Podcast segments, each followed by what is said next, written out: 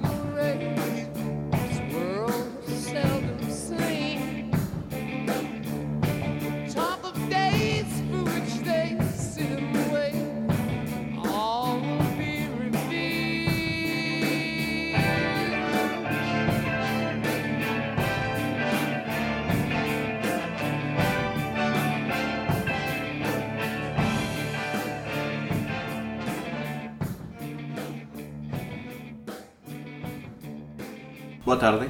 Boa tarde. Estamos aqui no fim da história. A gente deu uma mancada semana passada. Exato. Não estávamos aqui, mas hoje retornamos com um assunto eh, bastante interessante. Eh, nós, a partir de hoje, começamos a mudar um pouco nossa proposta. Apresentaremos só um assunto. Eh, esse assunto terá uma duração de aproximadamente meia hora. E, será, e seremos com uma veiculação, estaremos com uma veiculação semanal. Sim. né? Então, toda semana estaremos lançando um assunto para que vocês possam escutar de forma mais simples, mais fácil e essas coisas. Estou aqui com a professora Aline, Aline de Aquino, professora doutora geógrafa. Tudo bem, Aline? Tudo bem, Eduardo? Estamos aqui com o Rafael, que está lendo. Olá, caros ouvintes. E nosso assunto de hoje são as guerras indo-paquistanesas, né? Indo-paquistanesas, as guerras entre a Índia e o Paquistão. Aline, porque esse aqui é um assunto... Bom, antes de falar porque é um assunto interessante, temos alguma curiosidade sobre esses países? É, eu tenho algumas curiosidades da Índia, né? Lá eles têm seis estações do ano, então nós geralmente temos quatro estações do ano, né? Primavera, verão, outono e inverno. Eles têm seis estações do ano, então é a primavera, o verão, as monções, o outono, porque é um, um país que recebe né, os ventos de monções, o outono, o inverno e a pré-primavera.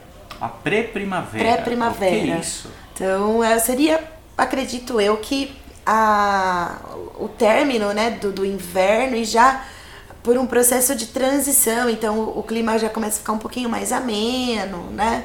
As, já começa a vir as chuvas, mas ainda de modo pequeno, para que depois isso aumente no período da primavera e principalmente no verão, que é quando as chuvas elas são muito fortes e causam muitos problemas na Índia. Geralmente, é, quando elas vêm muito fortes, cerca de muitas pessoas desabrigadas, muitas pessoas mortas por conta das enchentes que ocorrem lá. É, eles têm seis estações do ano hoje. Podemos projetar que daqui a pouco eles terão quatro, nós teremos duas, né? Porque sabemos, né, a mudança climática e essas coisas. Isso é. É, porque Então- eu eu estava vendo uma, um documentário. ah, documentário não. Sim, um documentário. Não, não é documentário. Bom, eu vou tentar chegar a acordo comigo mesmo, mas é um programa da Netflix que fala sobre arquitetura. E estavam na Índia e faziam uma. Nesse programa, eles falavam que estavam numa região chuvosa, mas que faz tempo não estava chovendo o necessário. Né? Parece ser um. É, é claro, né? um problema global, um problema mundial, é, mas as monções são tremendamente importantes para a Índia, né? para, para o sistema. É, é o período de chuva, é o período em que você vai ter todo um processo de fertilização dos solos, porque você tem a cheia dos rios, então é um período que você vai preparar o solo para a produção agrícola, né? E como a Índia tem mais de um bilhão de pessoas, hoje um bilhão e 300 milhões de pessoas, então é um país que tem essa necessidade de produção agrícola de forma significativa para atender essa demanda é, de alimentos, né? Que outra curiosidade nós temos por aí? Bom, é, 11% das donas de casa. Não, as donas de casa indianas, desculpe, concentram 11% do ouro do mundo. Você falou ouro. Ouro, isso, é maior que as reservas dos Estados Unidos. 11%. 11%. 11%. Sim. Caramba. É por conta da- das joias, né, que as, que as mulheres recebem, Isso, né, é, isso é do tradicional, casamento, né? é, é tradicional na cultura indiana. é a questão das joias. Das joias, as vestimentas, né, toda... Elas se arrumam muito bem. com, fi- até fios de mesmo ouro e tudo isso, né? Isso, até mesmo dentro de casa elas ficam extremamente arrumadas, né? E todas com joias de, de ouro. Eu vi uma, uma reportagem uma vez de um cara que tinha uma camisa de ouro. O cara mandou fazer uma camisa de ouro. E Hum. ele usava essa camisa de ouro. Nossa. Né? Na Índia. Na Índia. Na Índia. É, eles têm muito essa questão lá. Eh, também é o país que, que, que cultua as najas, né? As najas são muito importantes, né? A cobra. Nossa. É, porque, é claro, né, a Naja ajuda a cuidar das lavouras, né, pegando os ratos e essas coisas, né, então elas eh, são protegidas, né, não são, pessoa não mata as Najas, né, quando tem uma Naja por perto, eles pegam ela e a, a afastam da comunidade local, mas elas eh, não são agredidas. E por quê? Porque eles entendem de que ela faz parte de um ecossistema bastante sutil, onde eles precisam cuidar da lavoura e então a Naja faz parte dessa de, contribui com esse cuidado, né, afastando os ratos. Olha só, eles veem isso, a Naja, como dentro do ecossistema. Bem é, interessante. Também, também com deidades, né? Também tem uma está tá relacionado com deidades, como também tem outros muito eh, animais, né? E, enfim, eh, E outra coisa também é que lá se fala mais de mil línguas, né? Então eles têm as línguas é, oficiais que não, não existe uma língua padrão, né? Tem aquela língua que as, os outros, as outras pessoas ali entendem. Então é Dialetos. uma. Oi? Dialetos? Isso, os dialetos. Então tem um, por exemplo, um dialeto que vários outros. Eles não falam muito bem, mas eles conseguem entender ah, ok. então eles conseguem se comunicar, né? Então a quantidade de, de línguas faladas na Índia é grande. E tem também o desenvolvimento de políticas de controle de natalidade na Índia, que é interessante a gente comentar, porque o governo indiano ele não é, usou a mesma força, a mesma rigidez que o governo chinês com a política do filho único, mas eles, a partir de 1952, passaram a ter o que eles chamam de norma da pequena família.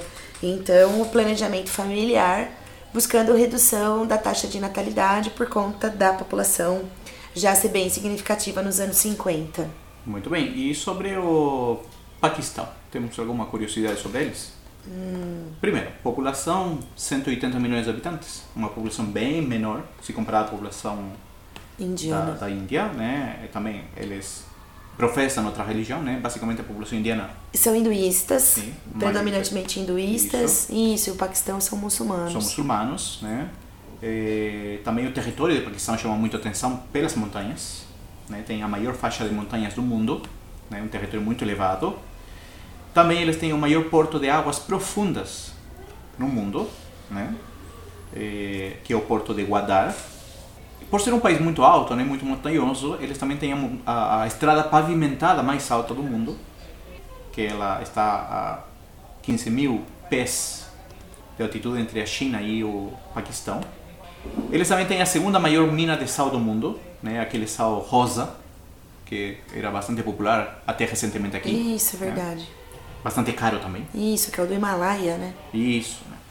E também tem um dos maiores desertos do mundo, que é o deserto de Thar, que eh, fica entre a fronteira da, da, da Índia e o Paquistão, do Paquistão e a Índia.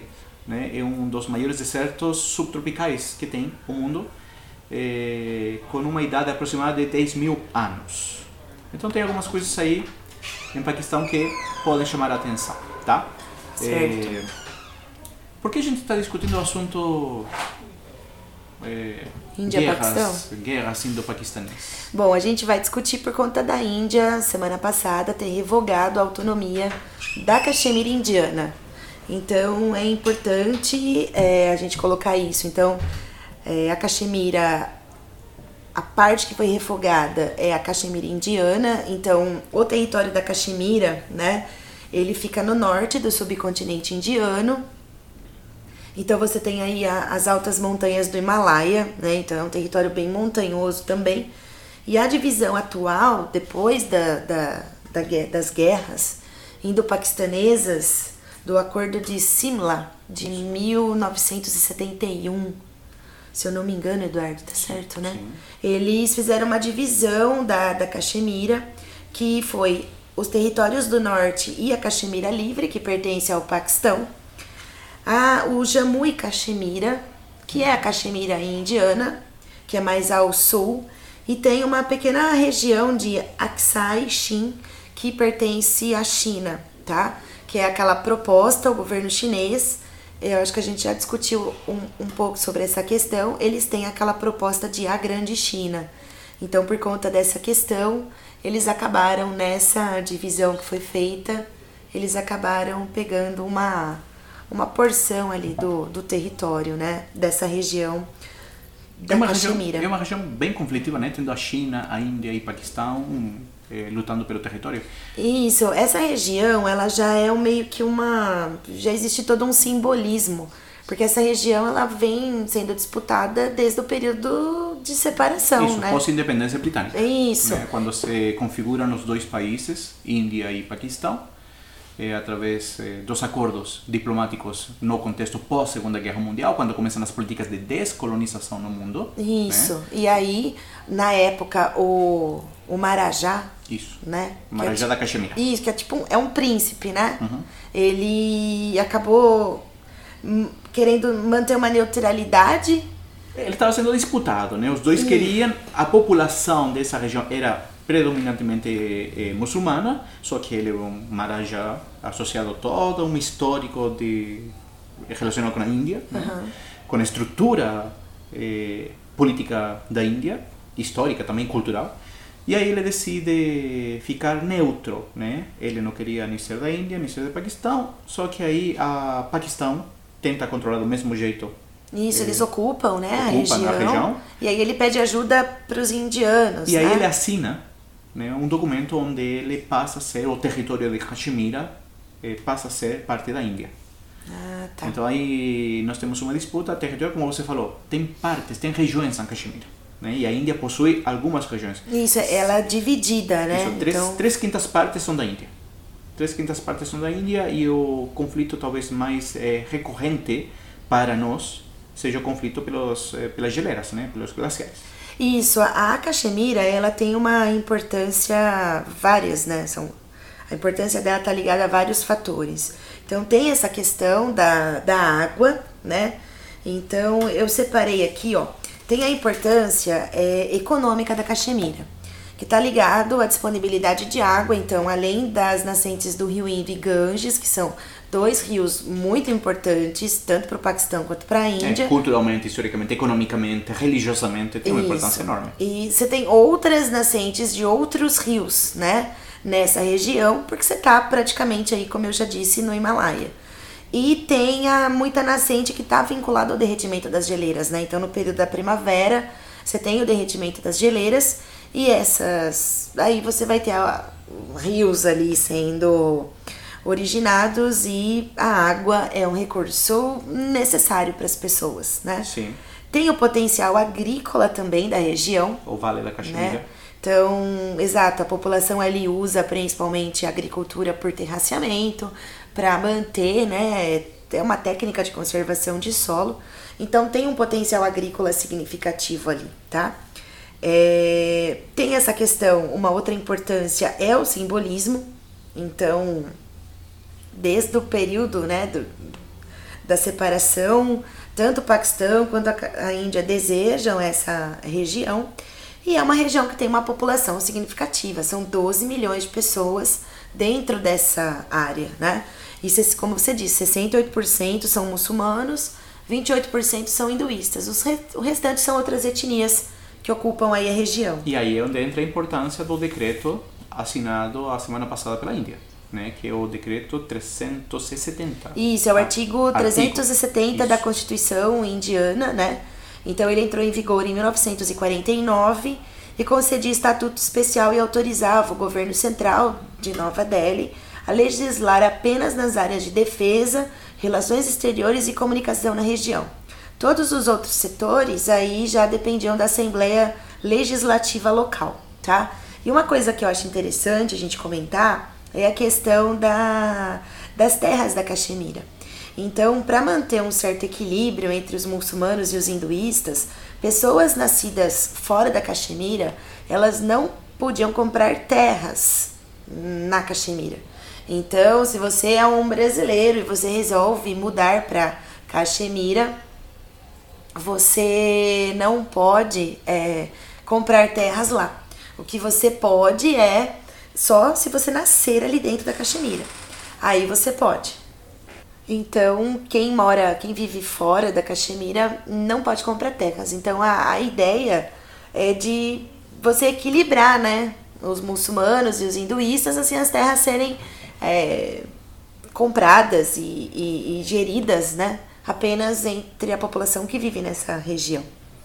Essa região é muito muito importante. Eh, Já apareceu inclusive na cultura pop, né, nos cinemas, através desses enfrentamentos entre Paquistão e a Índia, né, principalmente quando se trata de filmes eh, de, de alpinistas, né, tem um filme, não lembro como chama, eh, que trata a história de que tinham que resgatar um grupo de pessoas que tinham ficado aprisionadas numa caverna no gelo e eles tinham que subir na Caxemira, enfim, é um filme relativamente recente. Mas é uma região muito bonita também, né? Se você pega é, fotos da região da Caxemira, é uma região muito bonita e tem muito turismo na região. E, e- me chama a atenção né, da, da, da presença chinesa, né? porque há uma disputa pela geleira do Xiachen, que é aquela famosa disputa eh, a maior altitude do mundo, né? onde tem as tropas lá em cima sem fazer absolutamente nada, às vezes eles trocam alguns tiros. Então isso aí está disputado pela Índia e pelo Paquistão, né? Sabemos da importância da água, enfim, tudo isso. Mas ao mesmo tempo tem regiões que foram cedidas à China, né? Aí você percebe o poder que tem a China. Sim. A China não se envolve em conflito, eles cedem o território.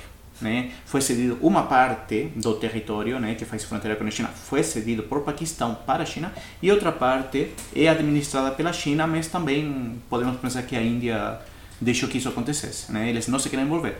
Porque estamos falando de três países que têm bombas nucleares. Isso, eles fazem parte do Clube da Bomba, né? E, e para a China, essa região, além de ser essa lógica de, de aumento de território por conta da China imperial, você tem também a Rota da Seda, né? Então, para a China, você ter acesso, por exemplo, pela Caxemira ao Afeganistão, né? Então, aqui é o Afeganistão, você já está praticamente na Ásia É Central. uma, é uma região bastante conflitiva, né? Tem a China por um lado, o Afeganistão por outro, né? O próprio conflito entre Paquistão e a, e a Índia. É, então é uma região, e, e, e recentemente, né, em termos de, de conflito internacional, né, Osama Bin Laden foi capturado no Paquistão também. Foi, né? foi, foi. Na região do Paquistão. Paquistão hoje em dia é aliado desse grupo de países ocidentais. É, tanto assim que quando Osama é capturado lá, é, são as tropas norte-americanas que estão em território pa- paquistanês. Paquistanesa. É, então há uma certa relação de cooperação. Não estou falando que a população esteja afim dessa, dessa Sim. cooperação, mas o governo tem essa tendência a cooperar com as potências ocidentais. É, E, e essa, essa, essa revogação né, do, do status né, de, de autônomo da Caxemira, ela começa assim, mais ou menos em, 19, em 2016, que é quando você vai ter a morte do, do líder rebelde, o Burhan Wani, que ele morreu numa batalha com as forças de segurança, porque essa região aqui, embora não passe na mídia todos os dias, mas é uma região que está em constante conflito, né, enfrentamentos. E aí, durante o, o funeral desse líder e depois, teve várias manifestações, né? E aí o governo indiano, ele usa táticas violentas, né? E isso acabou é, gerando aí alguns problemas. Teve um ataque a uma base indiana. em- isso. depois o Paquistão derrubou. Na verdade, primeiro teve um ataque à base indiana, aí a Índia atacou um campo de treinamento paquistanês, e depois o Paquistão derrubou dois caças indianos. Teve também um atentado ao longo dessa história, um atentado contra o parlamento da Índia. Isso, né? então é, essas, eu, eu acredito que esses, esses eventos eles contribuíram bastante para a Índia tomar essa decisão de, de revogar a autonomia da Caxemira. Agora, para simplificar, nós, eh, quando falamos de guerras indo-paquistanesas, estamos falando de basicamente quatro conflitos. O primeiro de 47, que vai ser conhecido como a primeira guerra da Caxemira, porque tem uma incidência direta. O segundo de 65, que vai ser conhecido como segunda guerra da Caxemira. O terceiro conflito indo-paquistanês vai ser de 71, mas ele não tinha, não tinha influência direta da, da, da Índia no início, né? Porque é um conflito entre o Paquistão Oriental e o Paquistão Ocidental. O, Ah, atual Bangladesh, Isso né? mesmo, né? Que Bangladesh decide independizar-se do Paquistão, né? E aí a Índia vai entrar em cena. Mas esse vai ser o terceiro conflito que não tem ele, ele tinha falado que não tinha ligação direta com a Índia, não, não tem ligação direta com Caxemira, com o conflito da Caxemira. E a última guerra, o último conflito, que é a guerra do Kargil, né? que vai ser em 1999, tá? que justamente é uma região, é um distrito que está dentro da região da Caxemira. Né? O Kargil é uma, uma região que temos eh, dentro da Caxemira. Então essas são as guerras indo-paquistanesas que constantemente e permanentemente durante a metade, a segunda metade do século XX, eh, tiveram os dois países eh, permanentemente enfrentados. Eh, de acordo à revogação do artigo 370, eh, podemos presumir que esses conflitos vão ser permanentes também nessa primeira metade do século XXI, né? Porque as relações continuam conturbadas. e Talvez isso possa ser um estopim para outros problemas, né? Para problemas que virão ainda, né? Sim. Porque agora, por exemplo, como revogou esse status, então é, qualquer um pode comprar terras ali. Então, de repente, Você vai lutar de, eh, você vai ter um, número maior de hinduístas Isso. na região. vai haver então, uma parte do governo que vai ser que vai tender a, a uma colonização legal. Exato. É. E isso acaba já, vai ter uma, uma disputa aí por essas terras agora, né? Vai deixar um grupo minoritário. Exato. Esse grupo minoritário se vai sentir, estamos especulando, claro, Nisso. se vai sentir eh, ameaçado e aí vai vir o Paquistão para tentar eh, reequilibrar essa situação. Agora, também é importante indicar que desses quatro conflitos conhecidos como guerra indo-paquistanesas, os quatro conflitos foram vencidos pela Índia. né? Eh, com ocupação territorial, outros com um acordo eh, político, outros eh, chegando a uma posição em que nem a Índia perdeu nem ganhou, mas também o Paquistão não conseguiu eh, nada. Então podemos dizer que a Índia sempre sai vitoriosa desses conflitos. Sabemos que tem mais população, sabemos que tem um poder armamentístico bastante importante, né? Eh, agora o Paquistão tem o apoio, né? Mas certamente as potências ocidentais não querem envolver-se nessa área. Não, mesmo a Índia adotando uma política mais pacífica, né, dos últimos anos, ela, as- eu acredito também que as potências ocidentais, elas vão talvez fazer alguma E se elas não se envolveram, né? Intermediação. se elas não se envolveram em plena Guerra Fria, que é justamente essa segunda metade do século XX, onde elas podiam conseguir alguma coisa, né? Que, que, que basicamente é a disputa pelas colônias, pelas colônias, né? Pela, pelo alinhamento político, né? E, e elas não se envolveram, elas tampouco se vão envolver agora, inicialmente, né? Sabemos que é uma região muito conturbada, já falamos eh, anteriormente nesses encontros, falamos um pouco sobre a Arábia Saudita, que é uma porta de entrada também a essa região do Mar eh, Índico. Eh, falamos um pouco também sobre o Irã e suas bombas nucleares, né? Isso. Sabemos que o Irã está do lado. Eh, falamos um pouco sobre a China. Então é uma região muito conflitiva, É. né? Eh, e agora Paquistão e Índia, que pelo que aconteceu semana passada, né? E essa revogação, podemos presumir que há uma intencionalidade do governo da Índia de ocupar legalmente essas regiões, de colonizar, né, de ocupar o espaço que que era ocupado maioritariamente há poucos anos atrás pelos eh, muçulmanos paquistaníes, né?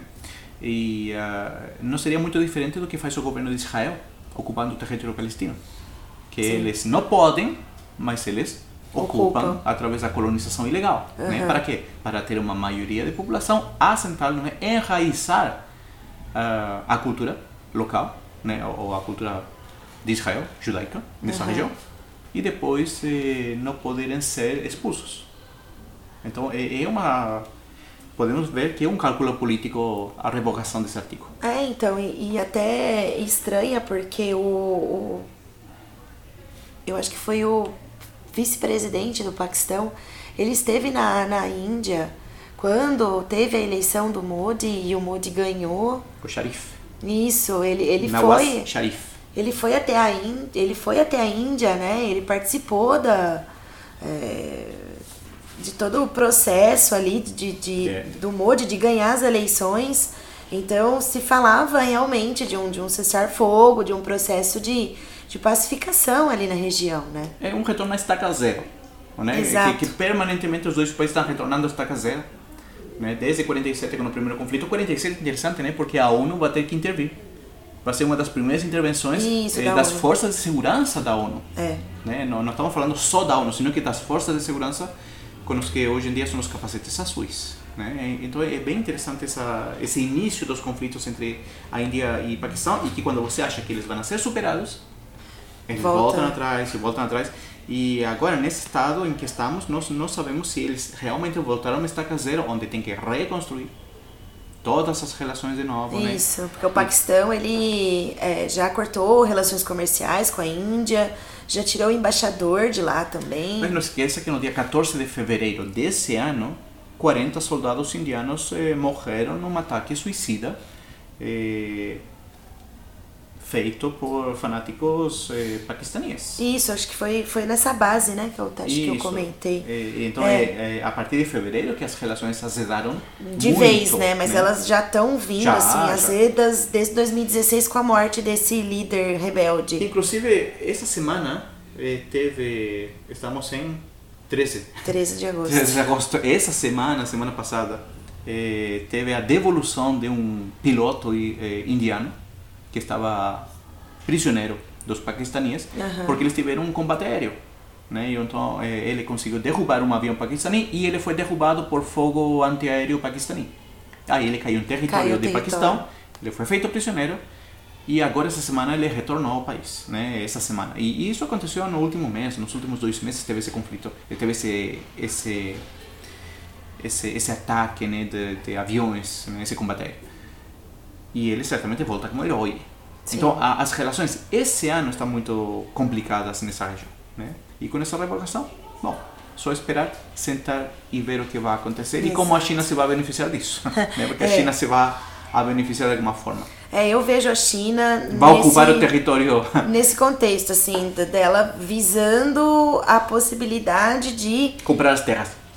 ou comprar Comprar, as você vai mandar terras. um monte de colono. Mas eu acho que dessa coisa dela, pela Rota da Seda, passar pela região e até mesmo aqui, é, tem algumas, alguns acordos entre o Paquistão e a China sobre obras de infraestrutura que tá ligada à Rota da Seda, né? Então, essa região pro Paquistão, manter essa região sob controle, porque daí a, a fronteira que você tem aqui com o território chinês é maior, né? Isso tudo que podemos falar sobre Índia e Paquistão. É isso. Sabe o que a gente esqueceu? Ok. Falar sobre as eleições da Argentina. Verdade. Esse, esse programa aqui é muito estranho. Né? Ele, A deveria, ter, ele- pensa, ele, né? deveria começar pelas notícias, mas ele vai terminar pelas notícias. Essa semana aconteceu, domingo, aconteceu a votação eh, na Argentina, a primária argentina. Né? Essa primária é bem interessante, eh, porque ela é obrigatória. Ela se chama votação PASO, que significa primárias abertas, simultâneas e obrigatórias. E qual é a função dela? A função dela é basicamente mostrar como está a corrida presidencial. É, é como, fei, é como fazer um ibope bem feito. É, porque as pessoas têm que votar, tem que haver uma contagem de votos e no final se vai mostrar eh, claramente quem está na frente e quem eh, tem que remar para conseguir querer ser presidente, né? chegar à presidência. Em que situação nós estamos? Es- eh, temos um candidato que se chama Alberto Fernandes, candidato dos peronistas, né? candidato do Partido Justicialista, que está numa chapa presidencial junto com a Cristina Kirchner, Cristina Fernandes de Kirchner, né? a senhora K. Eh, e Alberto Fernandes eh, resultou o grande triunfador. Né? A outra chapa é a de Maurício Macri, o presidente atual da Argentina. As duas maiores, né? Isso, as duas principais, as duas mais importantes, as que têm as possibilidades de ganhar. Né? Como eu falei para vocês, Alberto Fernandes com Cristina Kirchner é, é uma é uma chapa que representa ao justicialismo, ao peronismo, nós não podemos falar que eles são de esquerda. Né? É, é meio confuso o justicialismo, é meio confuso o peronismo. E por quê? Porque o presidente Menem, por exemplo, era peronista. E o que fez Menem?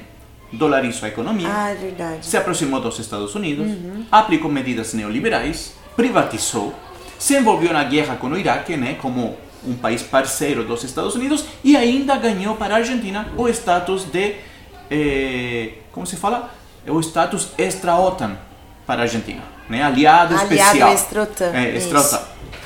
As- eh, Isso já há 20 anos, mais de 20 anos, né? E ele, mais de 20 anos. Foi ele também que já começa as negociações com o Mercosul, né? Isso mesmo. Que depois Quando vai eu falo se envolve na a- guerra de Iraque, é a primeira, né? A tormenta do deserto. Né? Essa, essa guerra.